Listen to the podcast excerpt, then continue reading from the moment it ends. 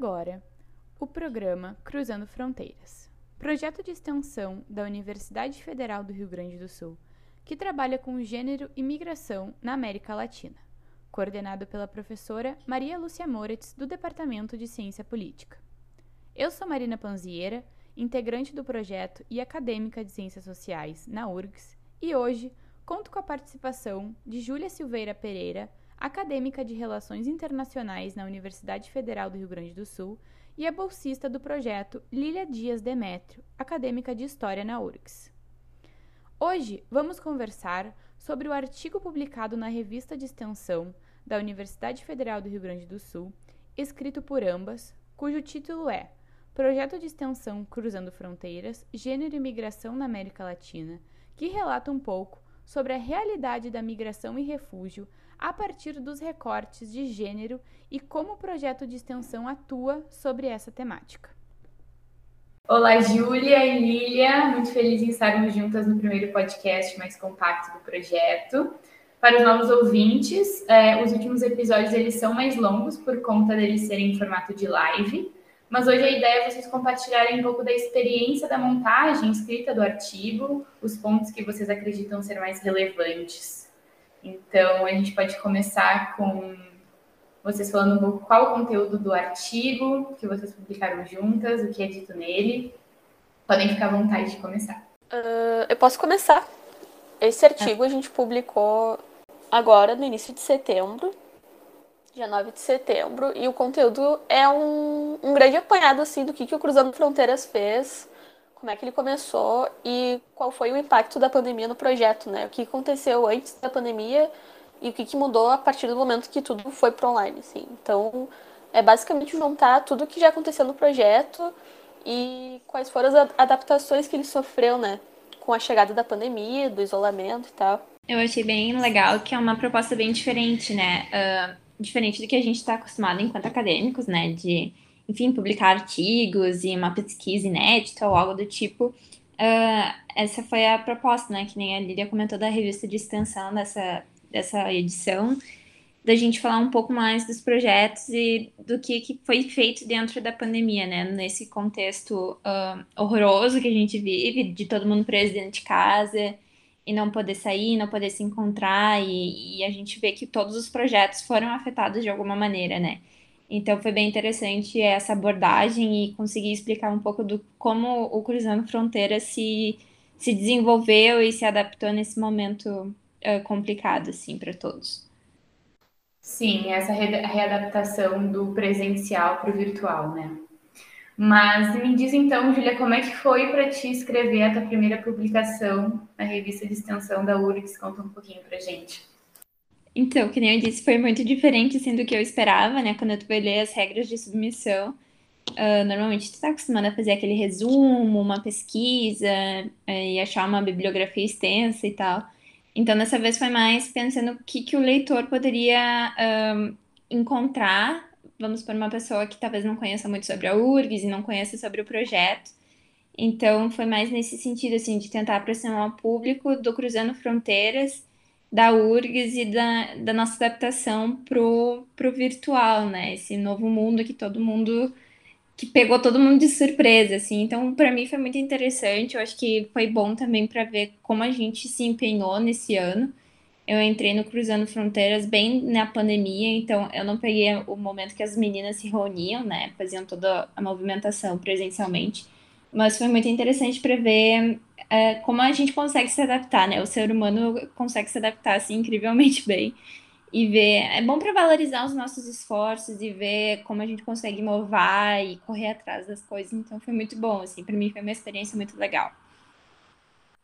Sim, e para ti, Lilia, conta um pouco para gente como é que foi essa experiência.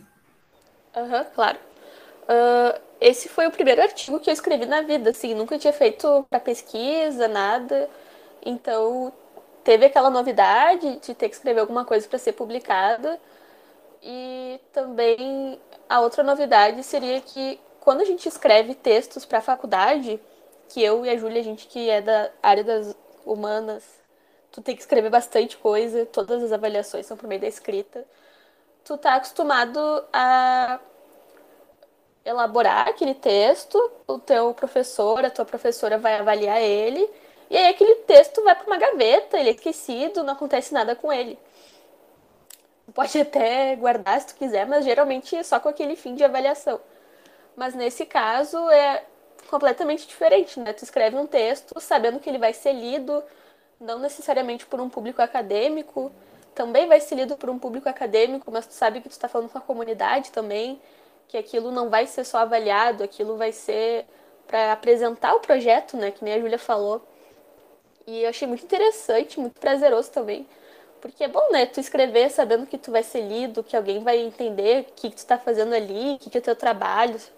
Eu achei uma experiência muito prazerosa, assim, bem uh, nova e curiosa, assim, para mim.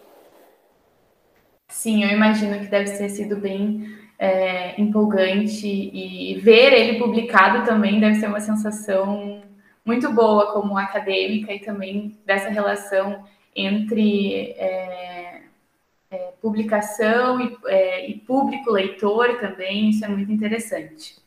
E outra questão que vocês podem falar um pouquinho mais para a gente é quais são as regras de submissão da revista, vocês, vocês podem falar mais especificamente sobre isso, número de páginas, exigências de fotos com resolução mínima, referências, enfim. Vocês podem falar um pouquinho sobre essas regras de submissão de revistas.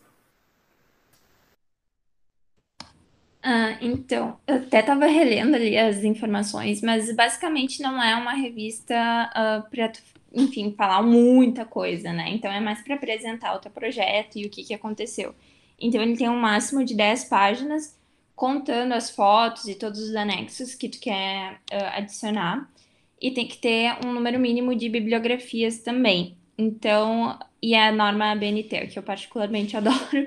Então, foi um, um texto relativamente uh, fácil, assim, leve de ser escrito.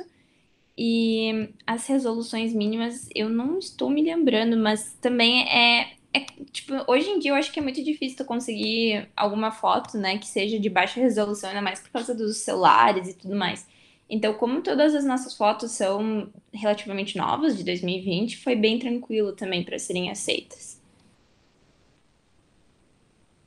Perfeito. E pegando o gancho, então, em relação à, à extensão, fala um pouquinho sobre a importância, então, né, das, das revistas de extensão, a importância das universidades terem esse espaço, né, de publicação dos projetos. Uh, eu posso falar sobre essa parte. A importância que eu vi na prática, uh, no processo de escrever, de esperar ser publicado, depois de ver o que já tinha sido feito antes, que foi publicado agora.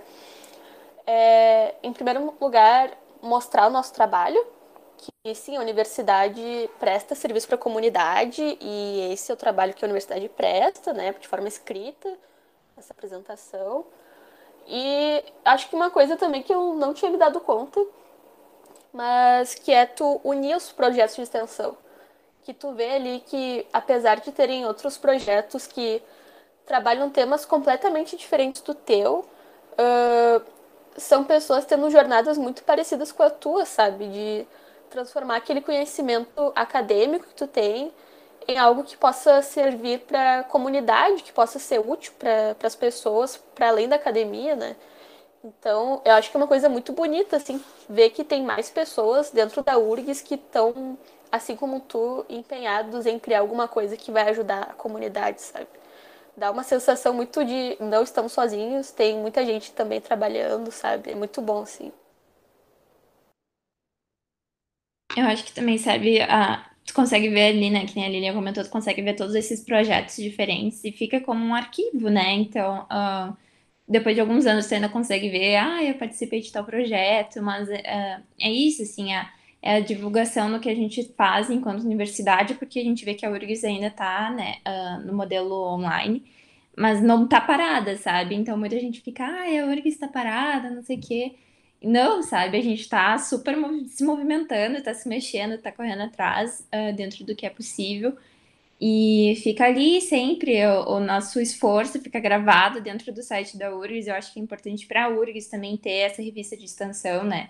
Mostrar o que está sendo feito por ela. A gente vê essa onda de negacionismo hoje em dia, então a gente tem um, eh, os projetos que vão né, das áreas das humanas, que nem a gente, tem projetos da saúde, tem projetos que é do pessoal da educação, enfim, são várias áreas ali, tudo reunido e mostrando que a, a pandemia não afeta só um, só uma, não tem um setor da sociedade só que está se mexendo, né? Não é só o pessoal da saúde dentro da URGS que está se mexendo e lidando com problemas por causa disso. É todo mundo, todos os outros, a gente tem que. É meio que uma união de esforços, né? Então, tudo isso para combater a pandemia e seus efeitos indesejados. É exatamente isso, né? Todo mundo teve que se adaptar, todo mundo teve que se reestruturar nesse momento.